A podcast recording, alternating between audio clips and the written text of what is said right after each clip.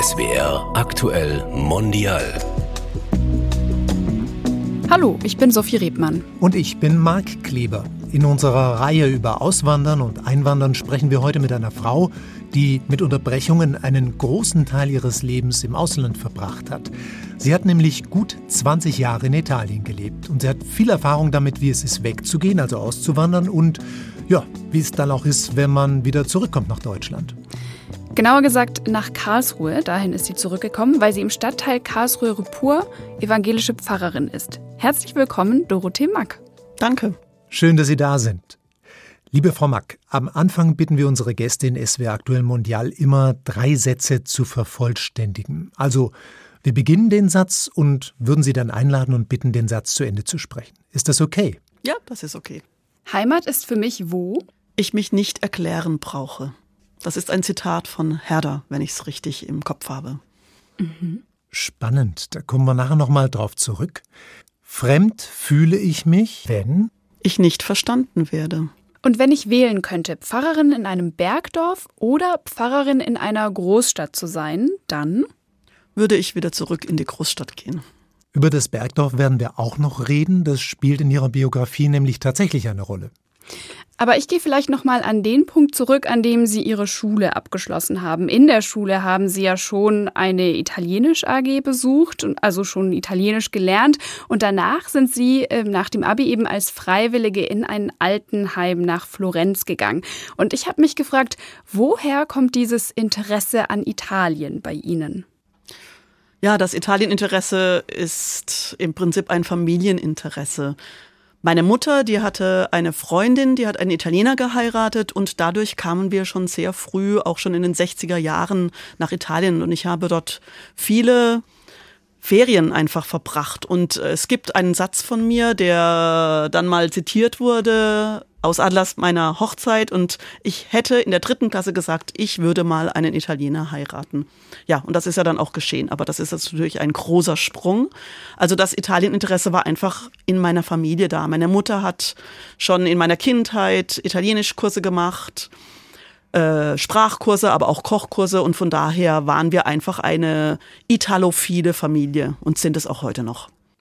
Man könnte diese Liebe zu Italien ja dadurch leben, dass man ganz oft in Urlaub dahin fährt. Machen ja auch ganz viele. Italien ist ein beliebtes Reiseziel. Aber Frau Mack, auswandern, das ist doch eine ganz andere Nummer. Das hat natürlich auch mit meiner Biografie zu tun, denn an einem gewissen Punkt habe ich eben einen italienischen Mann kennengelernt, in den ich mich verliebt habe. Und wir haben dann auch nach ein paar Jahren beschlossen zu heiraten. Und dann bestand eben die Frage, wo wollen wir leben? Und wir haben in Deutschland zusammengelebt, haben uns dann aber auch entschlossen, gemeinsam nach Italien zu gehen und eben dort diverse Jahre zu leben und ja, dort auch eine Familie zu gründen. Wann war das? Wann sind Sie gemeinsam nach Italien aufgebrochen? Also wir haben uns in Italien 88, 89 kennengelernt, während eines Studienjahrs von mir in Rom. Danach bin ich aber wieder zurückgegangen nach Deutschland, um mein Studium fertig zu machen. Und da hat so ein Pendeldasein angefangen zwischen Deutschland und Italien. Ich mache jetzt mal einen großen Schritt. Wir haben dann 94 geheiratet. Mein Mann kam da zu mir an den Hochrhein, wo ich Pfarrvikarin war. Und da haben wir beschlossen, nach Italien zu gehen oder auszuwandern in meinem Fall dann. Also eigentlich ist erstmal Ihr Mann zu Ihnen ausgewandert, zumindest für eine gewisse Zeit. Für ein paar Monate kam er nach Deutschland und hat dort auch Deutsch gelernt, weil uns das wichtig war. Also dass nicht nur ich Italienisch konnte, sondern er auch Deutsch. Obwohl unsere Familiensprache oder unsere Paarsprache eigentlich immer Italienisch geblieben ist, bis auf den heutigen Tag. Und dann haben Sie beschlossen, zusammen nach Italien auszuwandern. Können Sie uns mal in diesen Moment hin mitnehmen, als Sie sich dahin aufgemacht haben? Was hat Sie am meisten gefreut? Also worauf haben Sie sich gefreut, als Sie aufgebrochen sind? Ja, damals war es so, dass ich ja dann schon äh, beruflich aufgebrochen bin. Ich hatte ein Angebot von der Valdenser-Kirche in Italien. Das ist eine kleine Minderheitenkirche, eine protestantische Minderheitenkirche. Und da fand ich es einfach sehr spannend, in einem vollkommen anderen Kontext meinen Beruf auszuüben. Ich hatte da schon, wie gesagt, geheiratet gehabt, hatte auch schon äh, viele Freundschaften äh, gefunden in Italien in äh, unterschiedlichen Aufenthalten, die ich hatte und von daher fand ich es einfach auch schön, das Leben dort dann noch mal ganz konkret auszuprobieren. Und das erste Ausprobieren, das war dann das Leben in einer Gemeinde in einem kleinen Bergdorf. Ja, genau. Das war das Dorf Brali. Das gibt es natürlich bis heute noch. Das liegt auf 1500 Meter und liegt in den sogenannten Kottischen Alpen. Und die werden auch Waldenser Täler genannt, weil dort das Stammgebiet dieser Kirche ist. Und das Dorf hatte ungefähr 300 Einwohner, davon waren 295 evangelisch. Also wenn ich manchmal diese Geschichte von diesem Dorf oder von dieser Gegend erzählt habe, dann habe ich angefangen wie die Asterix-Hefte. Ganz Italien ist von der katholischen Kirche besetzt. Nein, es gibt eine Gegend, da gibt es auch ein paar kleine evangelische Gemeinden. Also das war schon eine sehr spezielle Nummer, sag ich mal. Und für mich, also ich bin in Karlsruhe groß geworden, jetzt in keiner Großstadt, aber immerhin im städtischen Umfeld, dann mich plötzlich so mitten in den Bergen zu befinden, in einem Dorf und da neben dem Kuhstall zu wohnen, das war schon gewöhnungsbedürftig, muss ich sagen. Wie hat man Sie denn da begrüßt? Sehr freundlich. Also die Menschen waren sehr froh um mich. Sie hatten ein paar Monate ohne Pfarrperson erlebt und dann kam ich und muss sagen, es war sehr angenehm.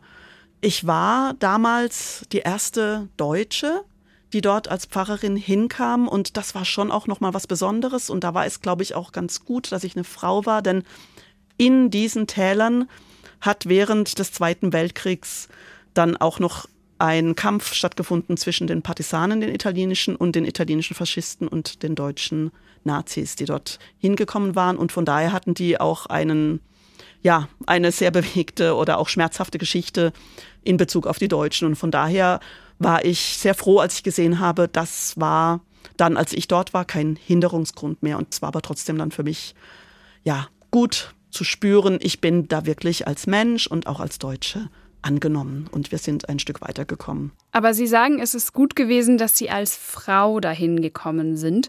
Warum? Ja, also ich denke, die negativen Erfahrungen mit den Deutschen hatten sie natürlich mit den deutschen Wehrmachtssoldaten gemacht, ja. Also, und die waren natürlich damals alle männlich. Sie haben gesagt, Sie waren in diesem Bergdorf Prali ein paar Monate. Sie waren dann auch noch in anderen Gemeinden in Italien. Wie war denn damals Ihre Perspektive, also Ihre und die Ihres Mannes? War das, wir sind wirklich ausgewandert, ein für alle Mal, oder war das mehr so, wir leben jetzt mal eine gewisse Zeit in diesem Land?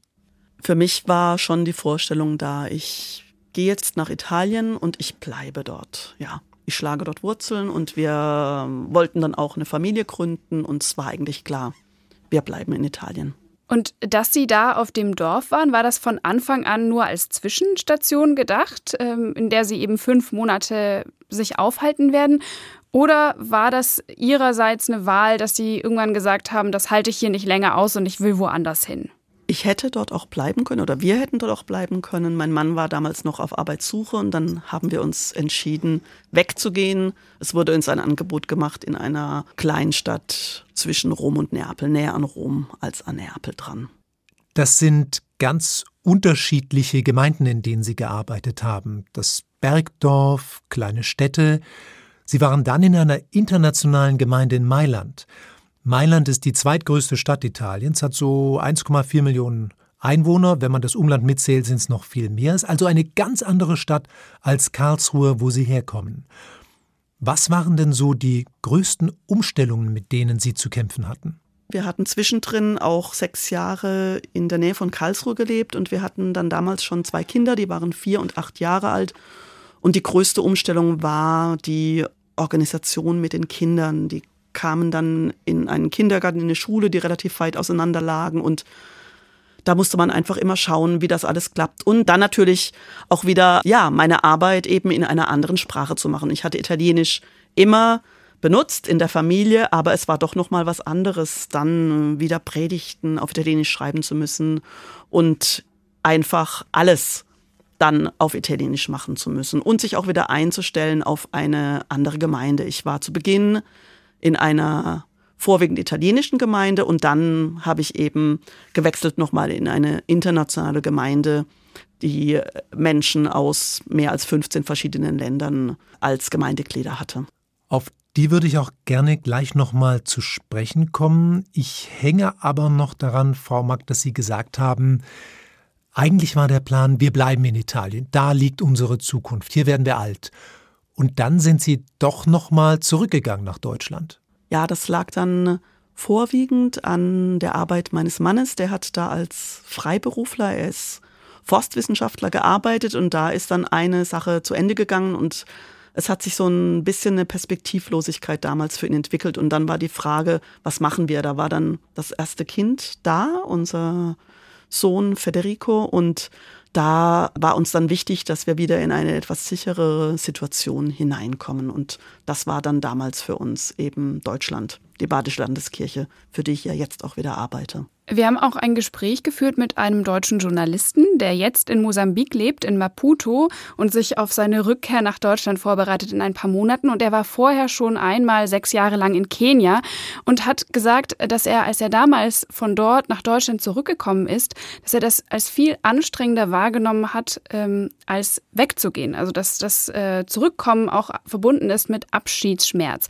Haben Sie das damals und als Sie dann vor zwei Jahren wieder zurückgekommen sind, ganz nach Deutschland auch so erlebt? Ich muss sagen, beim ersten Mal hatte ich den Abschiedsschmerz nicht so stark empfunden. Das war dann vielleicht auch so, weil wir eben gerade ein kleines Kind hatten und wir auch sehr auf uns konzentriert waren.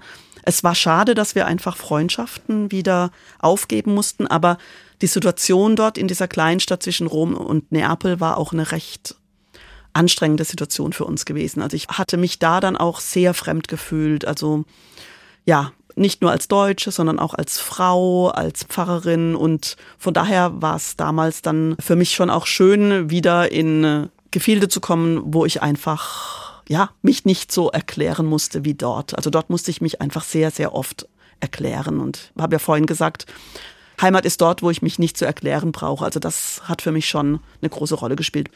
Beim zweiten Mal, das war dann nach 16 Jahren Mailand, war der Abschiedsschmerz sehr groß. Und er kommt auch immer mal wieder, wenn wir dann in Mailand sind. Und es ist klar, in 16 Jahren haben wir natürlich ganz viele Beziehungen intensivst gelebt, viele Freundschaften aufgebaut und die kann man nicht gerade so abbrechen. Wir versuchen das zwar dann auch aus der Distanz weiterzuführen, das geht auch, aber ja, das war dann schon ein Weggehen, das, das sehr wehgetan hat. Sie haben diese Gemeindemitglieder in dieser zweiten Gemeinde in Mailand beschrieben, die alle so international aufgestellt waren. Und ich frage mich, woher kamen die denn? Also was waren das für Menschen? Die größte Gruppe waren Menschen aus den Philippinen. Dort gibt es auch eine große methodistische Gemeinde. Das war dann eine methodistische Kirche, die in Italien zusammen mit den Valdensern ist. Dann gab es Personen aus unterschiedlichen afrikanischen Ländern. Die größte Gruppe dort war aus Ghana. Wir hatten aber auch Leute aus Togo, Kamerun, Sierra Leone. Dann hatten wir noch Menschen aus anderen europäischen Ländern und zum Beispiel auch eine Familie aus Indonesien. Dann hatten wir eine Zeit lang mal eine Gruppe von Chinesen. Also das hat sich auch immer mal wieder verändert, je nachdem, wer dann auch gerade an unsere Tür geklopft hat. Also das waren im Grunde alles Menschen, die so wie Sie eine Auswanderungserfahrung hatten. Begegnet man sich in dieser Auswanderungserfahrung oder bleibt man sich auf unterschiedliche Weise fremd? Also ich habe immer gesagt, ich habe eine Luxusauswanderungserfahrung. Ich konnte mit mhm. meinem Pass einreisen. Beim zweiten Mal musste ich auch keine Aufenthaltserlaubnis beantragen es ist was anderes, wenn man in ein anderes europäisches Land geht als europäische Bürgerin oder ob man eben aus dem nicht-europäischen Ausland kommt. Und einige der Gemeindeglieder, die waren eben auch oder recht viele sogar illegal nach Italien eingereist und hatten dann die Möglichkeit gehabt, nach und nach in einen legalen Status zu kommen. Und das ist natürlich schon ein Unterschied. Aber ich muss sagen, die Tatsache, dass wir eben alle außer den italienischen Gemeindegliedern diese Fremdheitserfahrung mit uns gebracht haben oder diese Erfahrung weit weg zu sein von dem Ort, an dem man aufgewachsen ist, das hat uns schon auch wieder verbunden. Und ich muss sagen, das hat mir, glaube ich, dann auch einfach die nötige Sensibilität gegeben, um diese Menschen auch gut zu verstehen in ihren Ängsten, in ihren Nöten, in ihren Hoffnungen. Und das, muss ich sagen, war eine sehr, eine sehr intensive, eine sehr gute Erfahrung. Finde ich spannend. Aber trotzdem fand ich auch spannend, wie Sie gesagt haben, dass Sie so eine Art Luxusmigrantin sind, dass Sie eben mit anderen Voraussetzungen und anderen Möglichkeiten in Italien angekommen sind. Und ich habe mich gefragt, haben Sie das denn dann auch im Alltag gespürt? Und wenn ja, wie sind Sie damit umgegangen? Also sie brauchen nur mal vor die Ausländerbehörde zu gehen und da stehen dann die Leute schon in der Nacht an, um reinzukommen und einen Termin zu haben. Ich kam dahin beim ersten Mal, habe ich mich erinnert. Da hieß es dann, ja gut, Europäer können direkt rein, ja. Und da spürt man das dann sofort oder sieht es auch, erfährt es dann auch sofort. Mhm. Und wie sind Sie damit umgegangen? Ja, in dem Moment natürlich konnte ich nichts machen oder ich war dann auch froh, dass ich so schnell reinkam, aber ich habe das auch dann immer wieder in Gesprächen auch thematisiert. Ich hatte ja dann in der Gemeinde zum Beispiel auch viele seelsorgliche Gespräche und die Menschen haben mir von ihren Nöten erzählt und da habe ich schon auch immer gesagt, ja, ich bin da einfach privilegiert. Ich weiß um meiner Privilegien und es tut mir so leid, dass es für euch eben so viel schwerer ist und das ist eigentlich nicht gerecht, ja, dass es so eben Einwanderer erster, zweiter, dritter, vierter Klasse gibt. Ich habe noch den Satz Frau Mack, von Ihnen im Kopf, Heimat ist dort, wo ich mich nicht erklären muss. Also dieses Zitat, das Johann Gottfried von Herder zugeschrieben wird. Und ich habe Sie so verstanden, dass in den anderen Gemeinden vor Mailand Sie schon dieses Moment von Fremdheit hatten, wo Sie sich erklären mussten. Spannend wäre ja auch, was Sie da erklären mussten. Und dass Sie das dann in dieser internationalen Gemeinde nicht mehr so sehr mussten, dass Sie sich da stärker zu Hause gefühlt haben. Habe ich das richtig verstanden? Ja, doch, das war schon so. Ich hatte vorher, wie gesagt, in dieser italienischen oder vorwiegend italienischen Gemeinde gearbeitet und da gab es immer wieder Momente, wo eigentlich klar war, dass ich doch nicht so ganz dazugehörte oder wo ich mich nicht so ganz zugehörig gefühlt habe, einfach weil ich doch mit einer anderen Erfahrung dort war. Wenn wir noch einmal beim Fremdsein bleiben, ich vermute mal, das Wort Diaspora spielt auch eine Rolle. Wenn man 60 Millionen Italienerinnen und Italiener hat in einem katholisch geprägten Land und dann gut 20.000 Waldenser, dann ist das doch sicherlich auch eine Erfahrung des Andersseins, oder?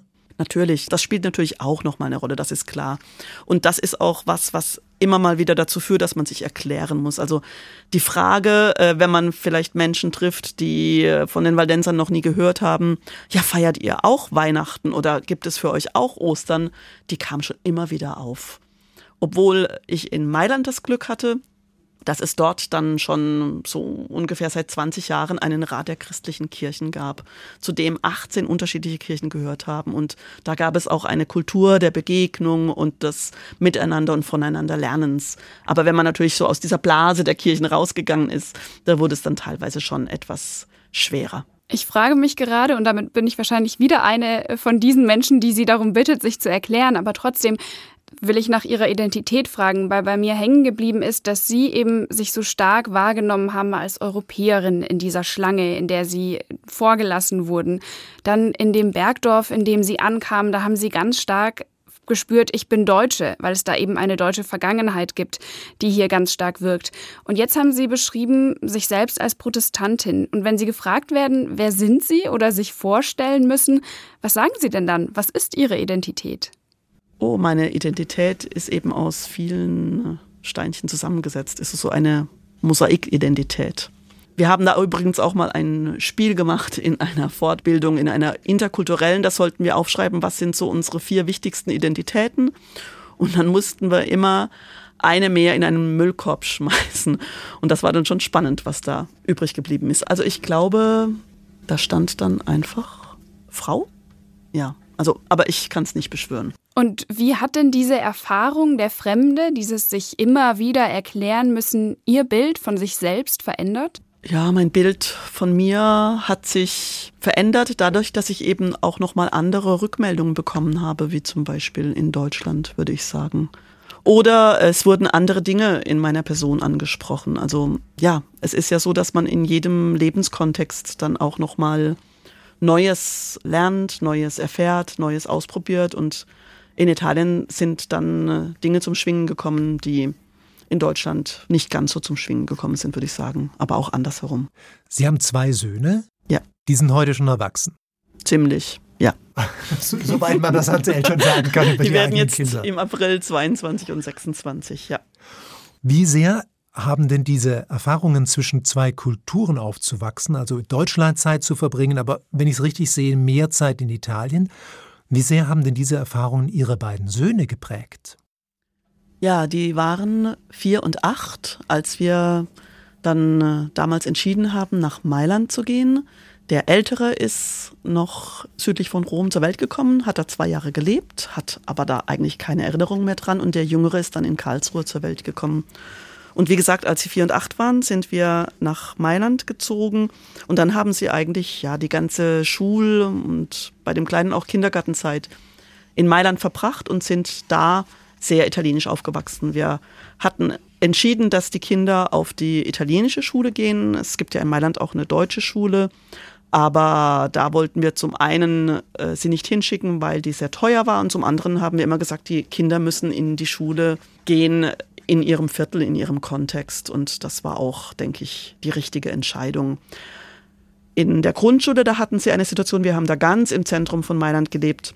Da waren viele Kinder aus interkulturellen Familien, aus zweisprachigen Familien. Das waren meistens Personen dann aus dem europäischen Ausland. Das war aber damals sehr gut, gerade für unseren älteren Sohn, dass er da nicht der Einzige war, der mit dieser Erfahrung kam, sondern dass er dann auch mit anderen Kindern zu tun hatte, die eben dann auch zu Hause nochmal ein Elternteil aus einem anderen Land mit einer anderen Sprache hatten. Die hatten am Anfang dann so unter sich, die beiden Söhne, eine Geheimsprache, das war das Deutsche. Das ist aber dann irgendwann mal gekippt. Also die haben dann, je länger sie in Italien waren, einfach intensiver Italienisch gesprochen und dann kam auch mal der Punkt, an dem sie sich auch nicht mehr von den anderen unterscheiden wollten. Also sie wollten dann eben ganz italienisch sein, das war ihnen ganz wichtig.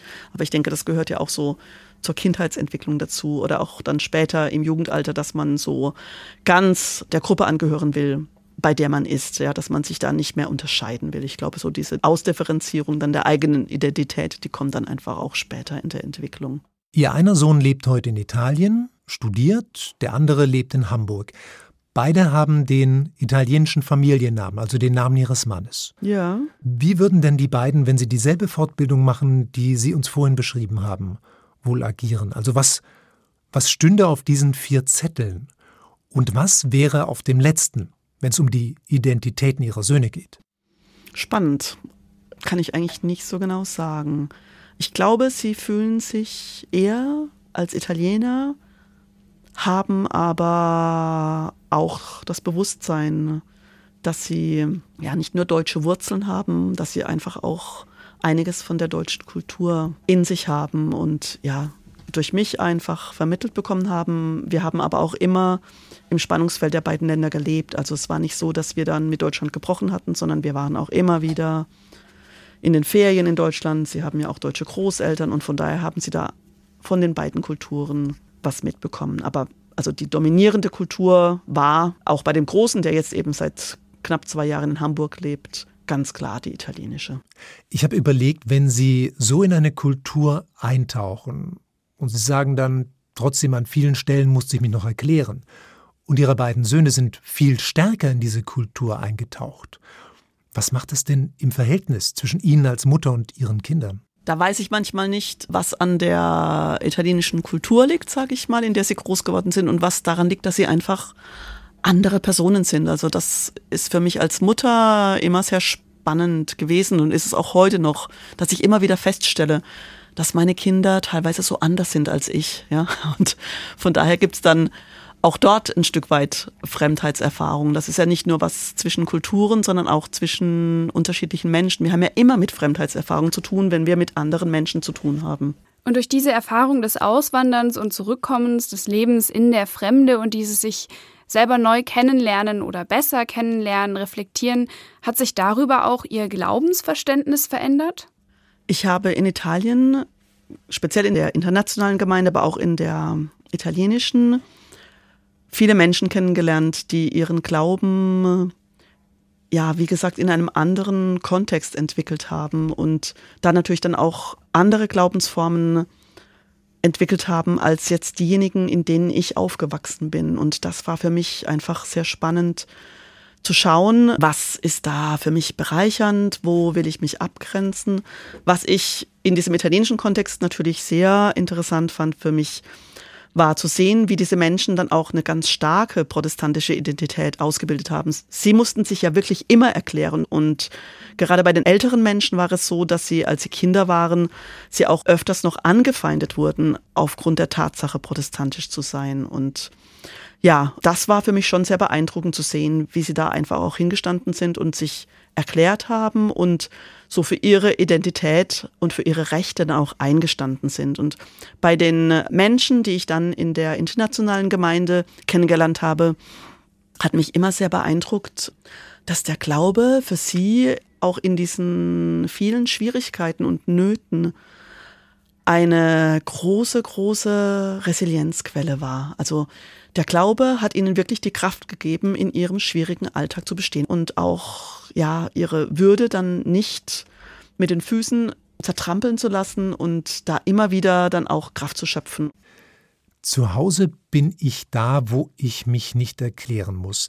Das zieht sich ja so ein bisschen wie ein roter Faden durch unser Gespräch. Als Sie zurückgekommen sind 2021 und die Pfarrstelle in Karlsruhe angetreten haben, Frau Mack, da haben Sie, haben Sie mir in einem Gespräch vor unserer Aufzeichnung erzählt, eine Gruppe versammelt von Menschen mit ganz ähnlichen Erfahrungen, also Menschen, die auch im Ausland waren. Warum war das wichtig? Das hat sich eigentlich so ergeben und ähm, dann haben wir gespürt, das ist was ganz Wunderbares, weil es da Themen gibt, ja, die wir einfach miteinander austauschen können, die wir mit anderen Menschen, die eben diese Auswanderungserfahrung nicht haben, einfach nicht angesprochen werden können. Also die können das einfach nicht nachvollziehen. Und jetzt sind Sie in Karlsruhe, also wieder zurück.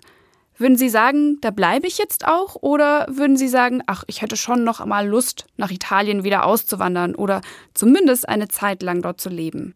Also ich denke, ich bleibe jetzt für den Rest meiner Berufszeit und das sind noch neun Jahre und dann werden wir sehen. Also ich glaube, auch als Paar, als Familie werden wir immer zwischen diesen beiden Ländern, Italien und Deutschland, pendeln. Das ist ein sehr schönes Schlusswort, würde ich sagen. Vielen Dank, sagen wir, für dieses wunderbare und sehr persönliche Gespräch. Dorothee Mack, evangelische Pfarrerin in Karlsruhe-Rüppur und gut 20 Jahre lang in Italien gewesen. Vielen lieben Dank Ihnen. Danke Ihnen. Das war SWR Aktuell Mondial. Mit Sophie Rebmann. Und mit Marc Kleber. Und alle Folgen unserer Serie über Auswandern und Einwandern können Sie hören in der ARD Audiothek.